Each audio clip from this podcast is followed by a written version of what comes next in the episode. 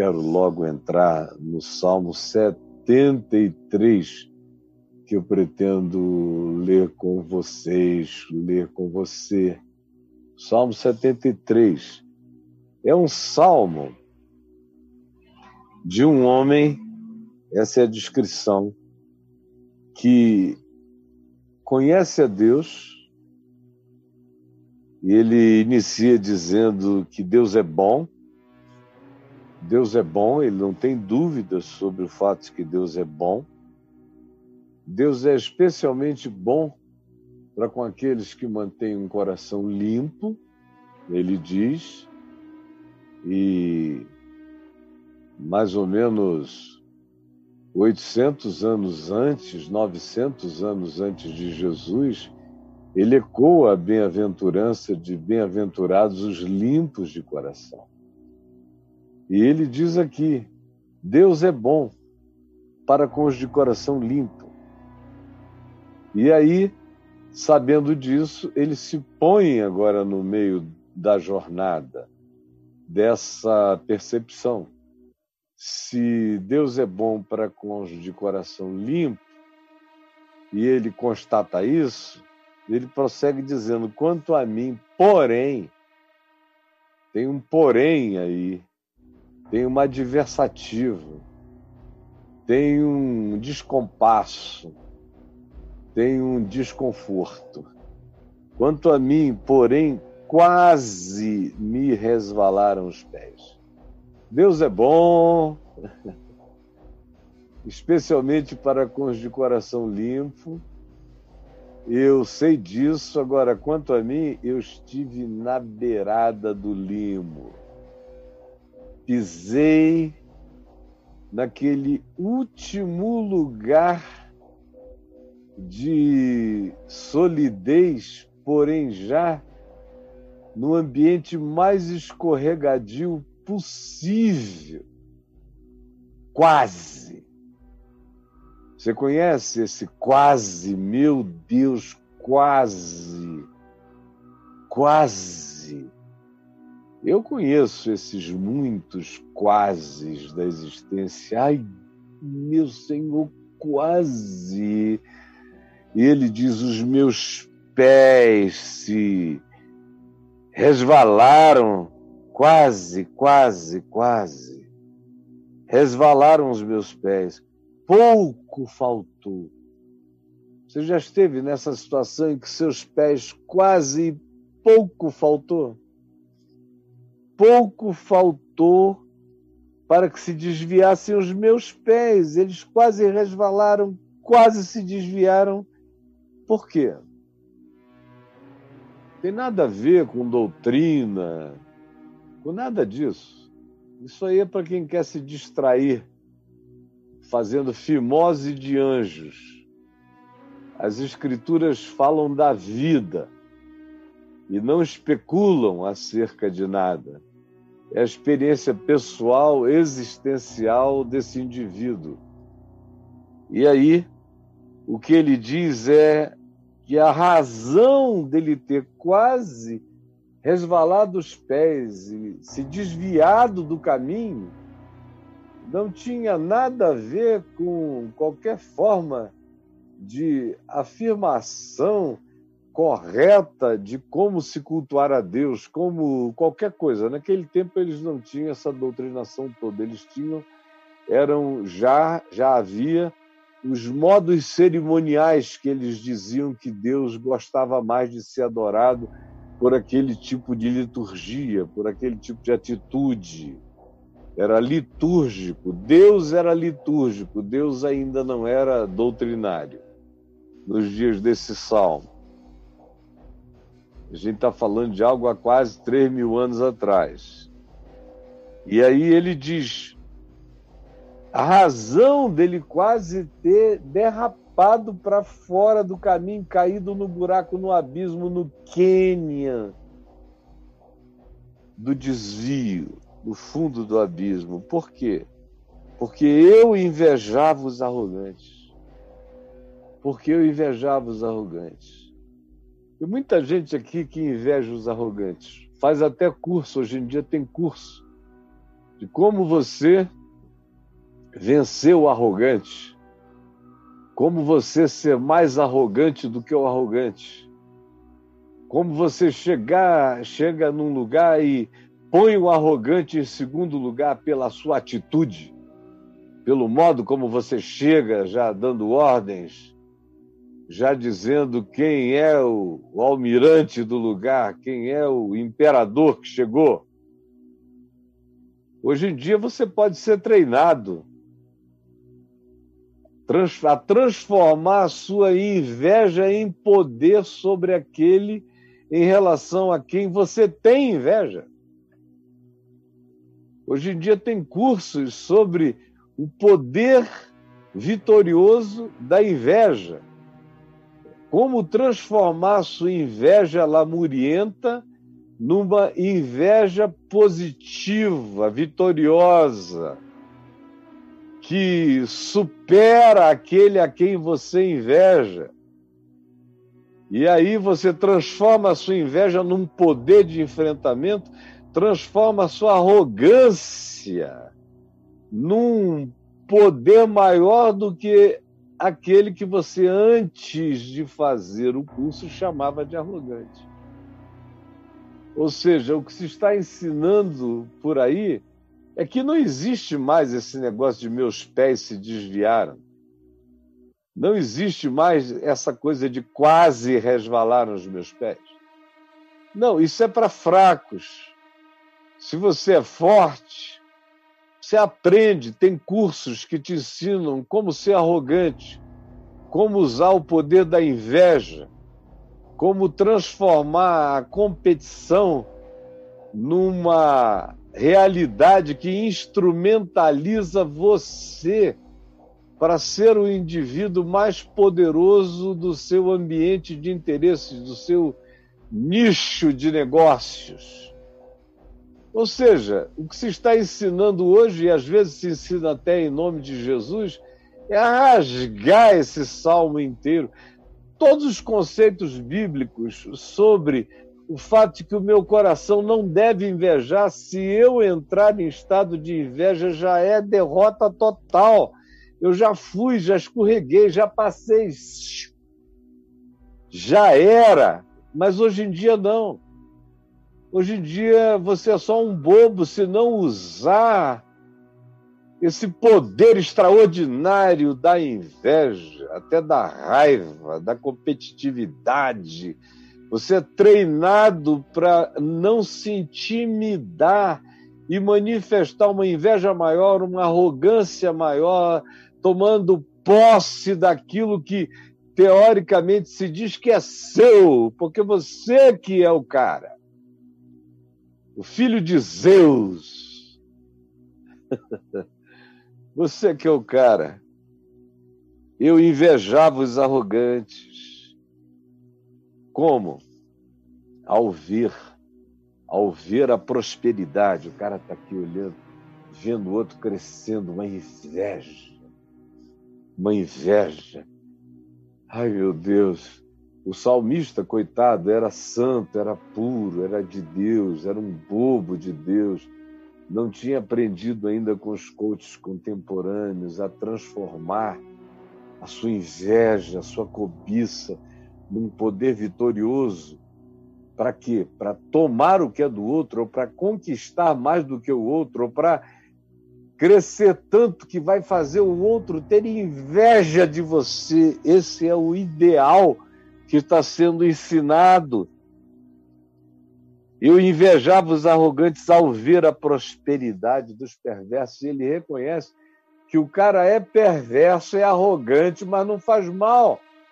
O que importa é ter o que ele tem, é alcançar o que ele alcançou, é ser como ele é e você nunca vai ser como ele é se você for esse bobo piedoso que quer manter o coração puro para com Deus, esperando nessa bondade de Deus para com os corações de coração limpo. Quem faz isso é idiota, ultrapassado. O negócio agora é aprender a usar a inveja contra ele, a vencê-lo, a estabelecer a sua supremacia ao invés de ver a prosperidade dos perversos, você vai e toma a prosperidade deles. O direito é seu, como se você pudesse fazer isso sem ficar igual a ele ou até pior do que ele.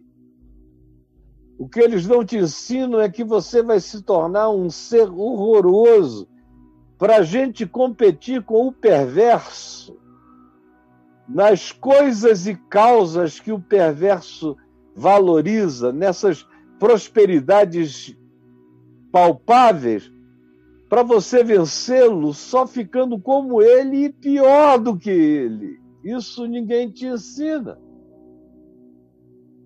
Eles dizem que tem um meio de você fazer isso sem ficar como ele, mas não é verdade tanto quem te ensina quanto você que seja o ensinado se tornará, se levar isso a sério, pior do que aquele perverso a quem você inveja.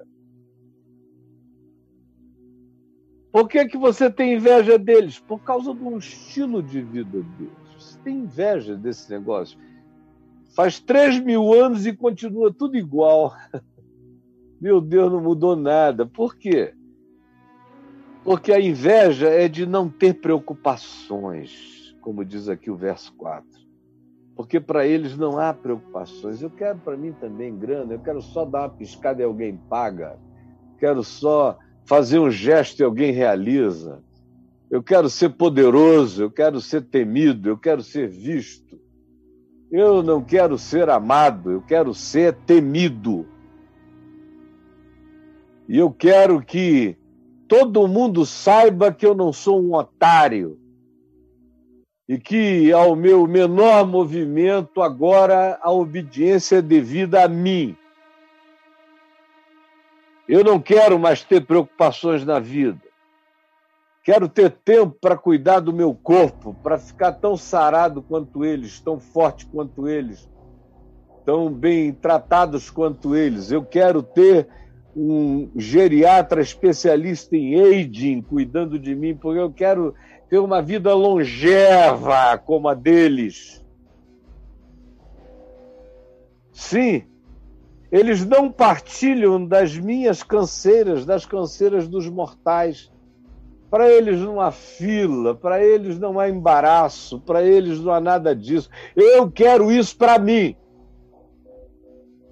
e estou fazendo qualquer negócio, estou pagando qualquer um para me ensinar como é que é isso.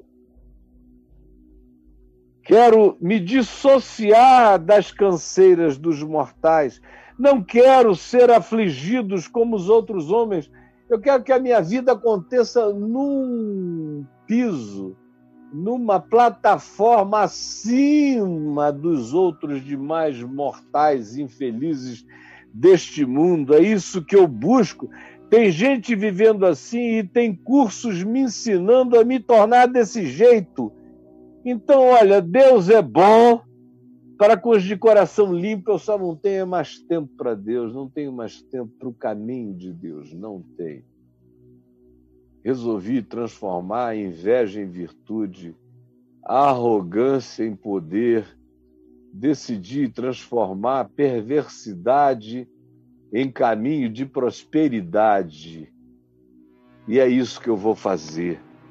Como muitos aqui sabem o que está de fato acontecendo à nossa volta.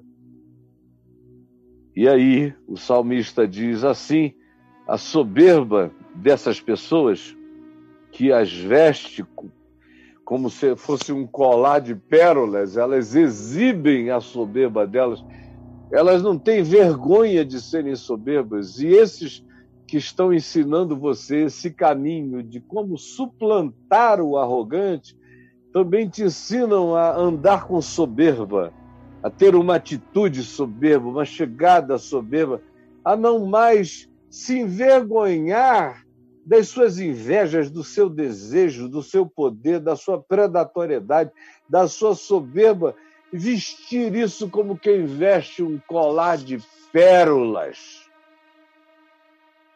Passa a ser uma exibição, ser arrogante, ser soberbo se tornou uma exibição. E é isso que você quer aprender. Você está pagando para aprender a ser alguém que exibe a sua soberba como vitória. E os prêmios da sua conquista você quer que todo mundo veja os rankings da sua prosperidade como um colar de uma preciosidade não adquirível. Eles se exibem na sua soberba e a violência, eles vestem a violência como um manto. Não é seu porcaria?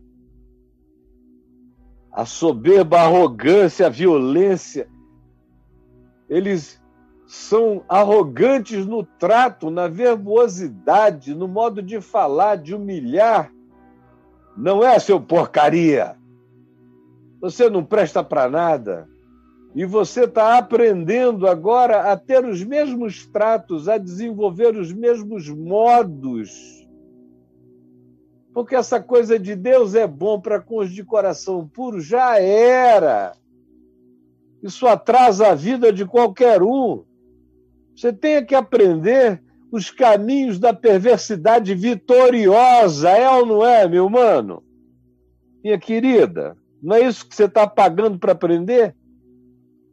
A se vestir da arrogância e da violência como se fosse um manto de seda e você não tem mais nem vergonha de ir assumindo essa atitude, porque essa coisa de Deus é bom para com os de coração limpo. Chega!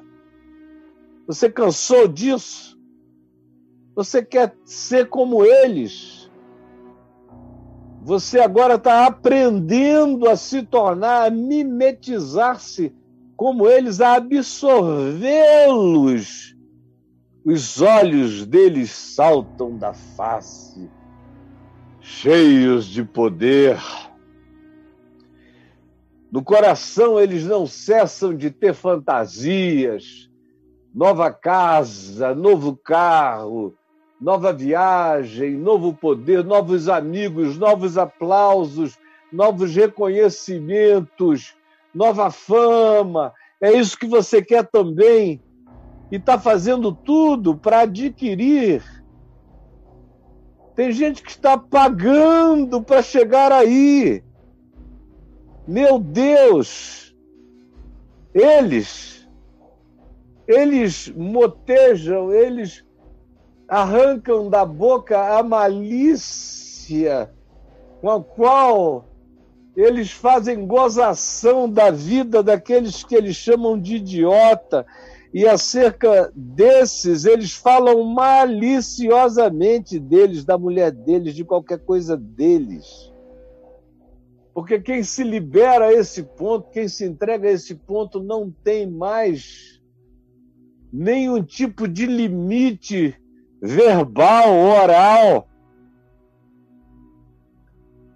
E da opressão, daquela esperteza perversa que tira do outro. Porque o negócio desse pessoal não é todo mundo ganhar, não é win-win mentality. Isso é coisa de otário. O negócio deles é te ensinarem a se dar bem, e você que já inveja os perversos está agora fazendo cursos de maldade, aprendendo a opressão, a falar da opressão com altivez. Você que não era assim, está agora tentando se tornar desse modo. Me diga, me diga, me diga que eu estou enganado. Claro que não. Eu sei. Eu estou vendo centenas em volta para todo lado, eu ouço as histórias. Então, eles que são assim, que não estão esperando a bondade de Deus, nem mantendo o coração limpo, ao contrário, se vestem de soberba,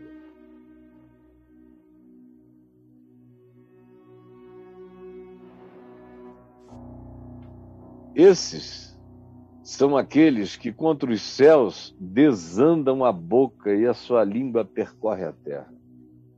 Não é porque eles ficam falando blasfêmias para os céus, não. Quando uma pessoa defende o poder da inveja, o poder da arrogância, o poder da perversidade, o poder da malícia, o poder da instrumentalização do outro, essa, nessa mesma circunstância e por essa mesma razão, você já está desandando a sua boca contra os céus.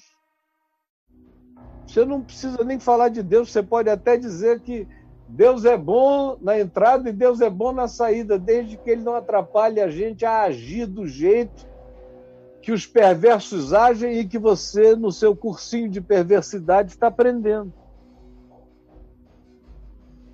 Por isso, porque eles são assim, eles têm um monte de gente andando com eles, diz o Salmo, seguindo-os. O povo sente desejo, sente um tesão mórbido em seguir esses que, apesar de perversos e arrogantes, vão pisando em tudo e todos e se tornando cada vez mais prósperos. O povo fica alucinado. Como você que é povo, você que nunca teve nada e que cansou de não ter nada, cansou de trabalhar direito, trabalhar e ganhar o seu salário, cansou da vida simples e disse: chega, chega, Deus não está nem aí. Eu vou fazer como esses outros fazem e ninguém vai me impedir. O povo se volta para eles, diz o verso 10 do Salmo 73. O povo se volta eles têm uma quantidade enorme de gente com eles, seguidores crescentes. Gente que fica assim, dizendo: Eu quero aprender, que bebe a porcaria que eles vivem, que eles ensinam, de goladas, de goladas, de goladas. Extraordinário, de goladas. E você vem e ensina o caminho de Deus, da verdade, do Evangelho, e eles não querem nem se você der na boca, mas para absorver a mentira, eles correm atrás e bebem a largos sorvos. Tomam de guti-guti.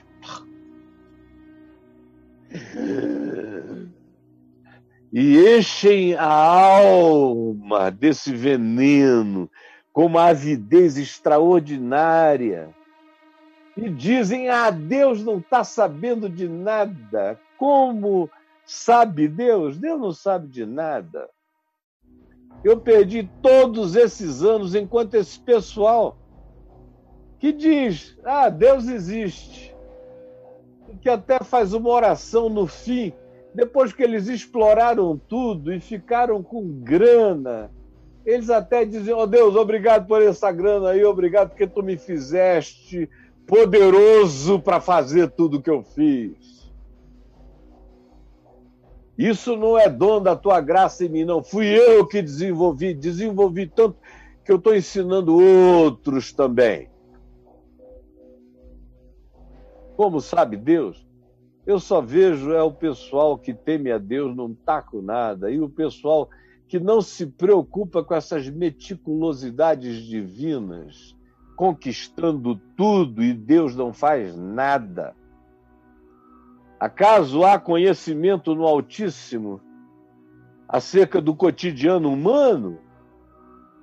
Acaso Deus se interessa pelo cotidiano humano? Olha esses caras fazendo tudo que eles querem.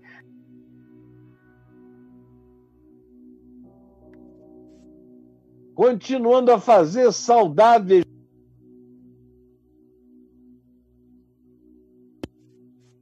Deus não está nem aí. Deus não está nem aí.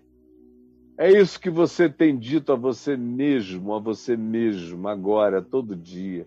Depois de anos tentando fazer as coisas direito, olhando para o lado e sucumbindo à inveja que cresceu, no coração acerca desses que atropelam até a mãe. Até a mãe, e dizem: minha mãe só foi atropelada porque foi uma idiota, não soube se desviar do caminho. É com esses que você está aprendendo. É com esses que você chegou a essa conclusão de que Deus não está interessado no cotidiano humano. Não está. Eis que estes são os que não estão nem aí e andam sempre tranquilos e aumentam as suas riquezas. Por que, que eu vou me preocupar com Deus se esses caras não estão nem aí, não param de crescer, de enriquecer, de serem seguidos por multidões que bebem o que eles dizem a largos sorvos? Por que, que eu é que serei o cara que ficarei nessa de Deus é bom, Deus é bom, e ele olha o coração limpo dos que têm o coração limpo. Ah, não. Chega de idiotice, chega. Com efeito, inutilmente eu conservei puro meu coração todos esses anos. Que bobagem.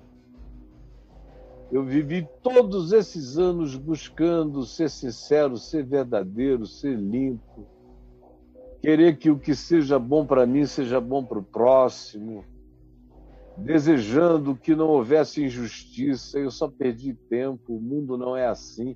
Eu tenho que aprender com os filhos das trevas e praticar a metodologia dos filhos das trevas o modus operandi dos arrogantes, dos invejosos, dos perversos, dos maliciosos, dos malandros, dos que aprendem a apertar os botões e fazer o próximo funcionar em favor deles como se fossem robôs do comando que eles exercem e não acontece nada com eles, Deus aparentemente não está nem aí. Então chega, eu vou ser assim também, porque até aqui a conclusão que me vem é que inutilmente eu conservei puro o meu coração. Inutilmente eu conservei puro o meu coração. Inutilmente eu lavei as minhas mãos na inocência, tentando não me sujar na corrupção. Porque enquanto eu sou assim, puro de coração, não paro de ser afligido, tem sempre aflição para mim. E olha lá eles, não estão nem aí para verdade, justiça e amor, não param de ficar poderosos e de serem seguidos, enquanto eu que me preocupo com a pureza do meu coração diante de Deus, em ser justo para com o meu próximo, não cesso de ser afligido.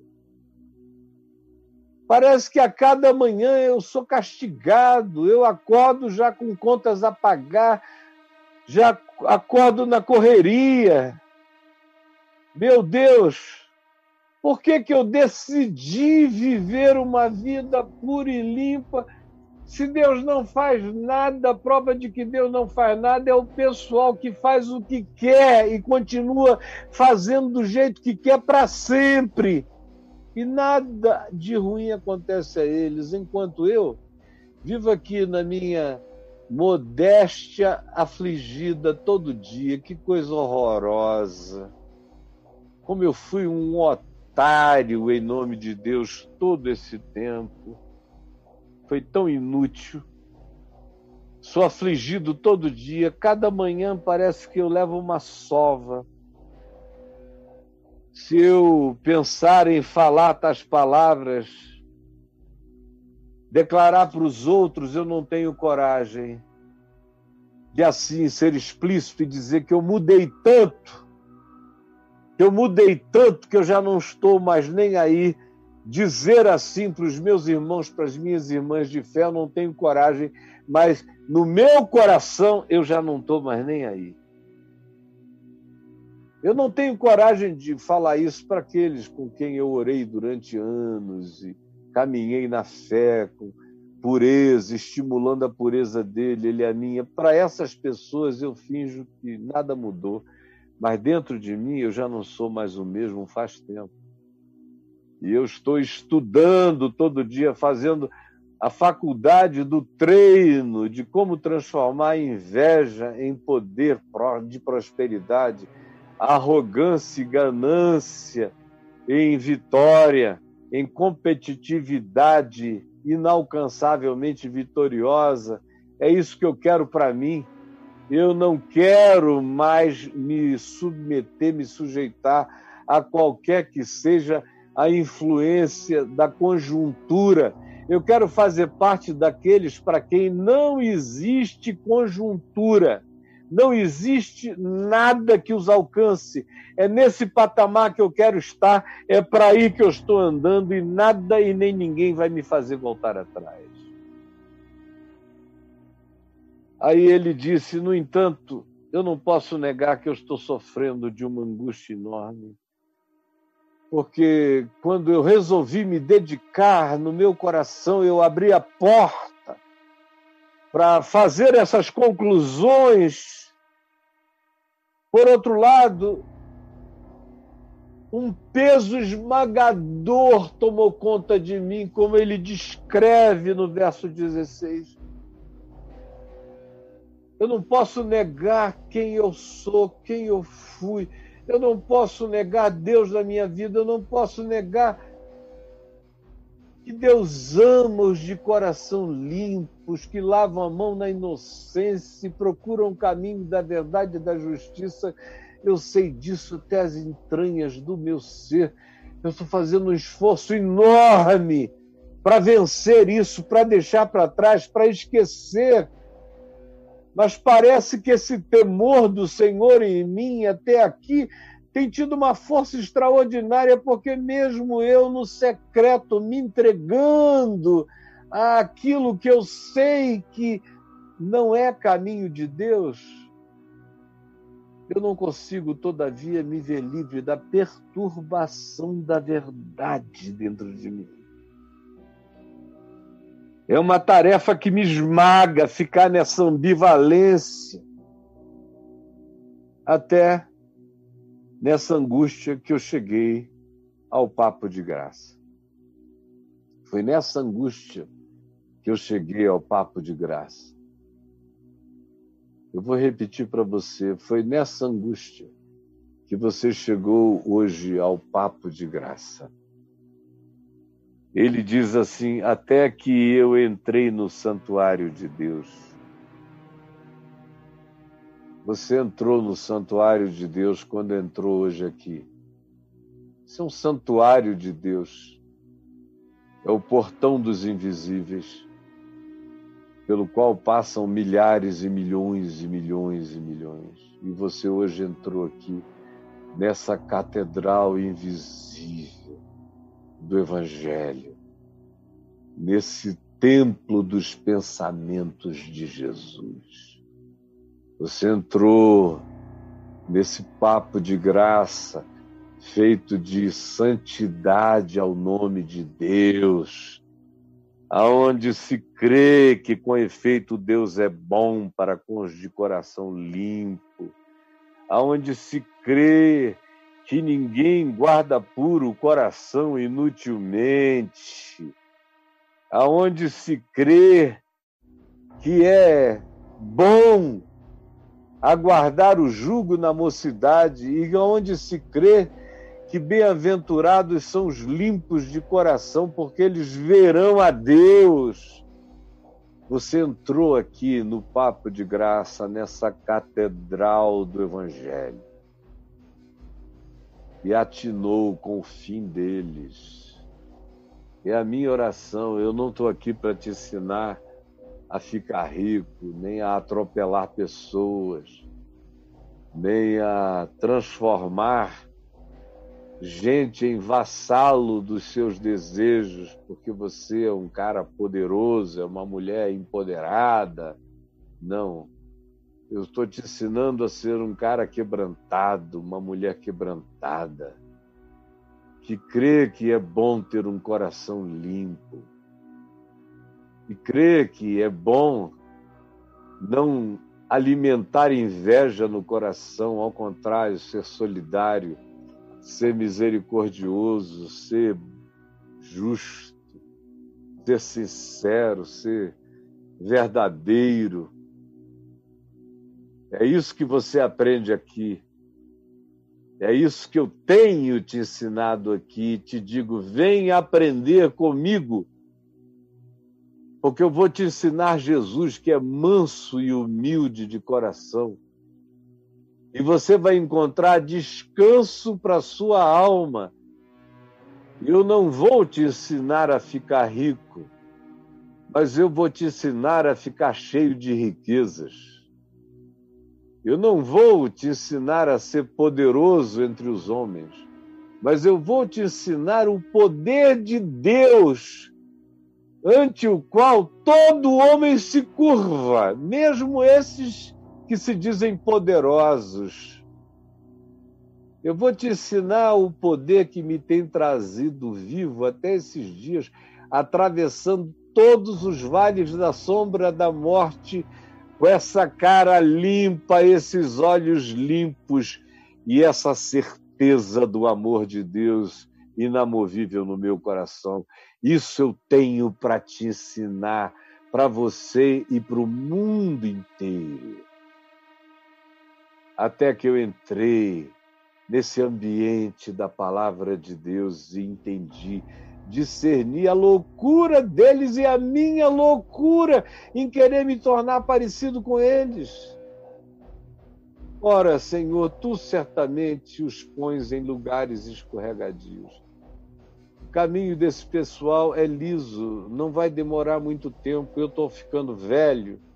Daqui a quatro anos e meio, mais ou menos, quatro anos e sete meses, eu vou estar com 70 anos. Inegavelmente velho. Mas nos meus 65, eu te garanto que eu já vivi centenas de anos nos meus 65 anos. Deus me deu a oportunidade de ver a história humana, a criatura humana, os trajetos humanos, a viagem humana aos milhares, de perto. Não de longe, mas com pessoas me perguntando eu dizendo não vai por aí, o cara indo se arrebentando, outros dizendo, eu dizendo vai por aqui, o cara indo se dando bem. Eu já vi mais do que você sonha que possa ser visto. Por isso eu te digo com verdade da Escritura e com a autoridade da minha observação humana, que não é parca, não é pouca.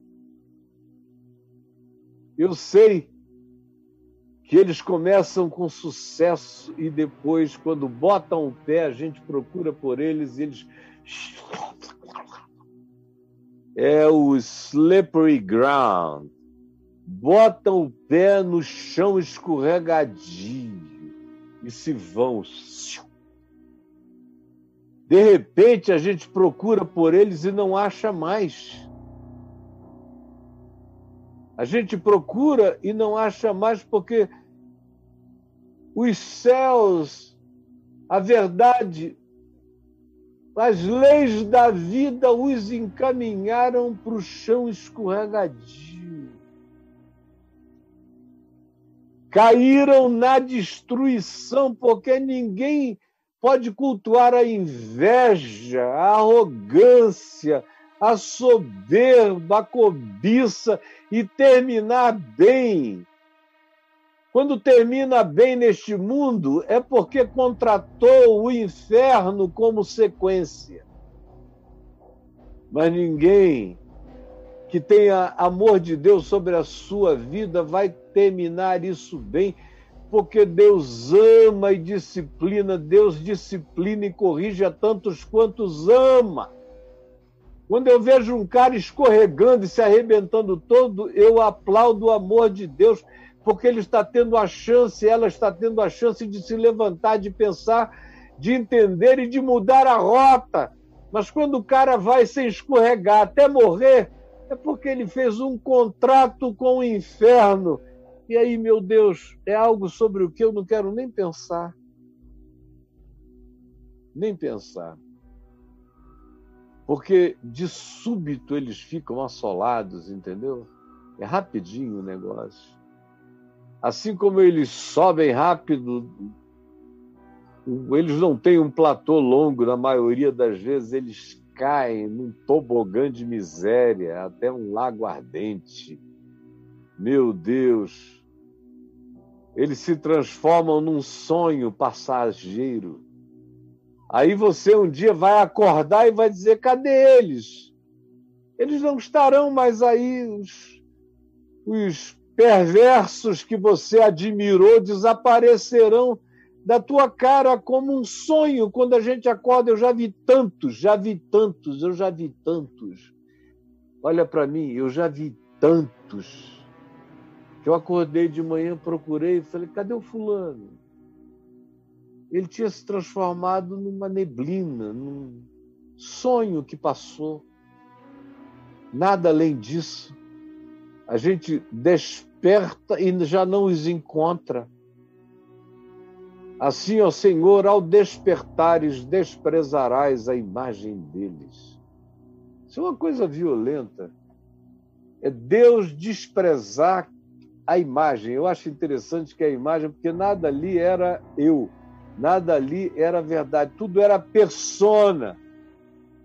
Era imagem, tudo era imagem, tudo era persona. Preste atenção.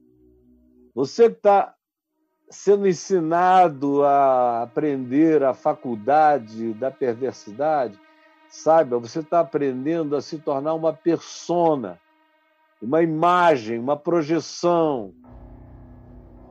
Isso tudo é um sonho que vai acabar, meu filho. Você vai acordar e vai ver que era miragem, era holograma, não era palpável, não era concreto eu aposto todas as minhas fichas do que eu estou dizendo. Primeiro, porque a palavra de Deus é quem traz esse vaticínio.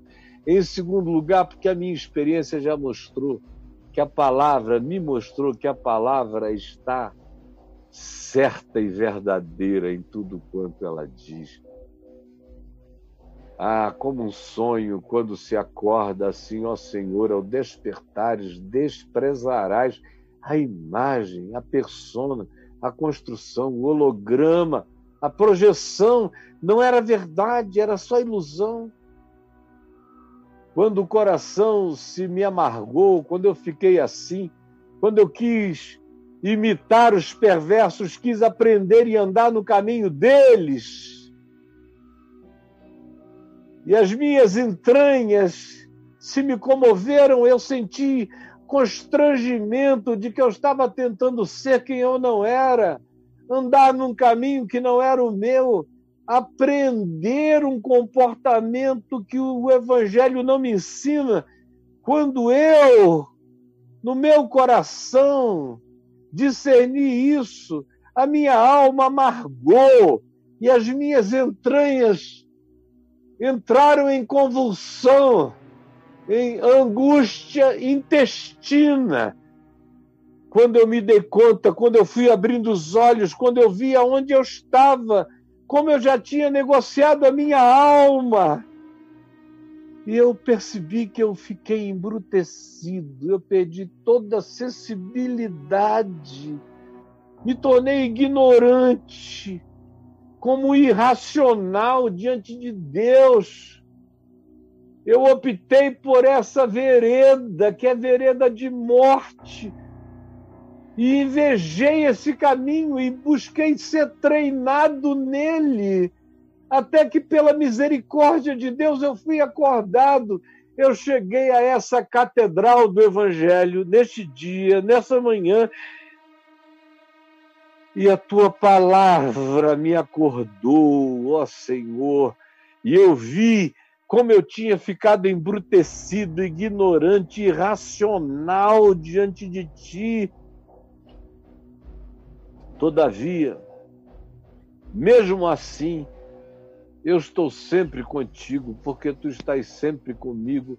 Mesmo na minha loucura, eu não conseguia me desvencilhar do teu amor, da tua consciência, do molestamento do teu espírito no meu entendimento, no meu coração, na minha consciência. Mesmo assim, eu estou sempre contigo, tu estás sempre comigo, tu me seguras pela minha mão direita. Eu estou sempre contigo porque tu me seguras pela minha mão direita. Eu estou sempre contigo porque tu não me largas. Mesmo na minha maior loucura, tu não me largas. Tu me guias no meio da minha maior falta de juízo, insensibilidade, embrutecimento, ignorância, irracionalidade. Tu me guias, tu me das conselho, Caio, Caio, não, Caio, não, não, isso é loucura, é um atalho. Usam o meu nome, falam o meu nome, dizem que vai ser bom e que vai ser rápido que é uma nova maneira de ver. Não, Caio, não, não! Acorda! Sou eu, o teu Senhor. Tu me conheces, eu tenho te guiado todos esses anos. Eu estou sempre contigo. Eu seguro na tua mão direita. Sim, ele me guia com o conselho dele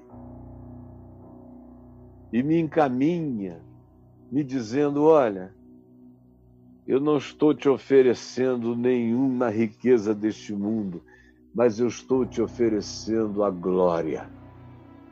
Você quer poder imediato ou você quer glória eterna? Tu me guias com o teu conselho e depois me recebes na glória. Tu me guias com o teu conselho e depois me recebes na glória.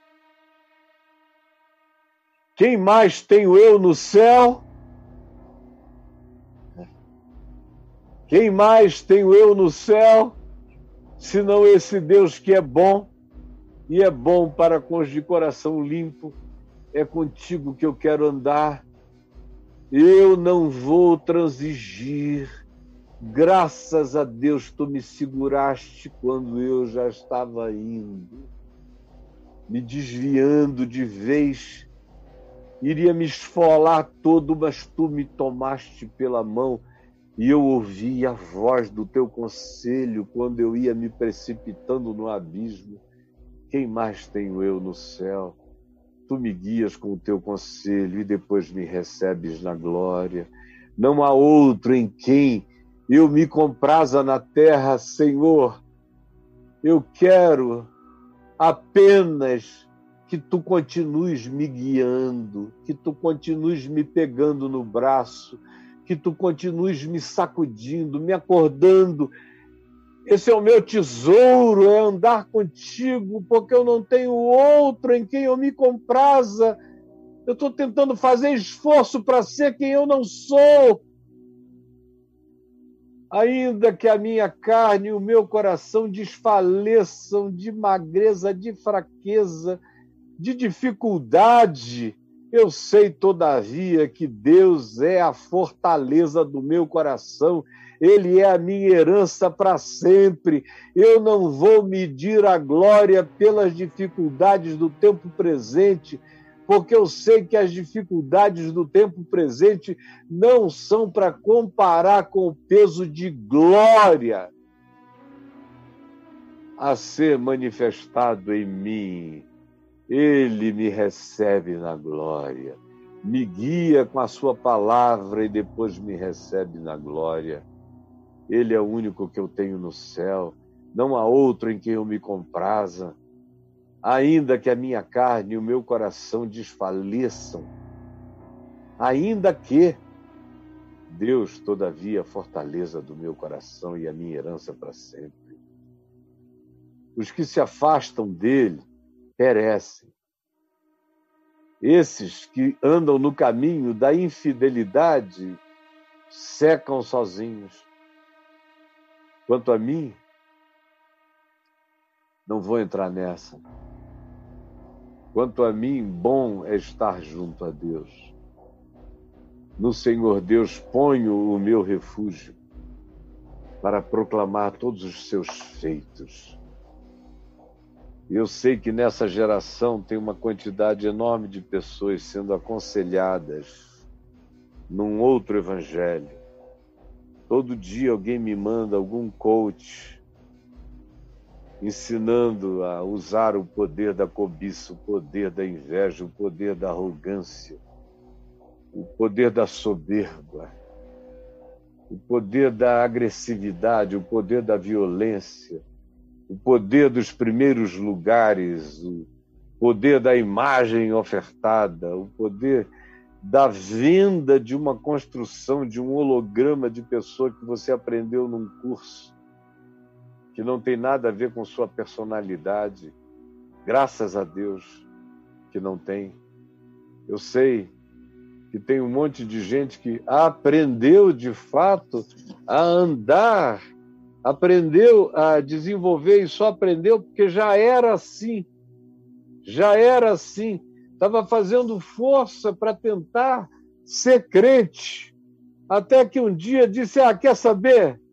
Eu vou começar em nome de Jesus, terminar em nome de Jesus, e no meio eu vou botar o evangelho da minha prosperidade, que não é o da Universal, não é o das mandingas, não é o evangelho das novenas, não é o evangelho das tentativas de fazer campanha e campanha e campanha até Deus ouvir. Não. Agora eu vou gastar caro e vou aprender a passar por cima. Eu vou aprender a usar o meu Land Rover e vou passar por cima. Tá cheio de gente assim gente que se desiludiu com o evangelho, está seguindo outros evangelhos. Agora, o da prosperidade virou coisa de gente religiosa atrasada. O barato agora é seguir os coaches da prosperidade. É ou não é? Me diga se não é. Ah, meu querido, Salmo 73 na tua cabeça. Se quiser, rasgue. Se quiser, rasgue, mas não venha dizer que eu não disse para você como era a história e como era o desfecho. Quem é Deus e quem não é Deus, definitivamente. Senhor Jesus, eu não tenho mais nada a acrescentar à tua palavra de estudo. E eu quero te pedir que hoje ela ilumine mesmo aquele que está vivendo a mais terrível tentação, que está quase, quase indo de vez. Por favor, eu sei que eu sou uma voz pequena, perdido nesse oceano digital de tantas vozes mais poderosas, mas eis aqui a minha a teu serviço. Usa no poder do Espírito Santo. E faz isso agora, com resultados agora. Em nome de Jesus. Amém. Amém e amém.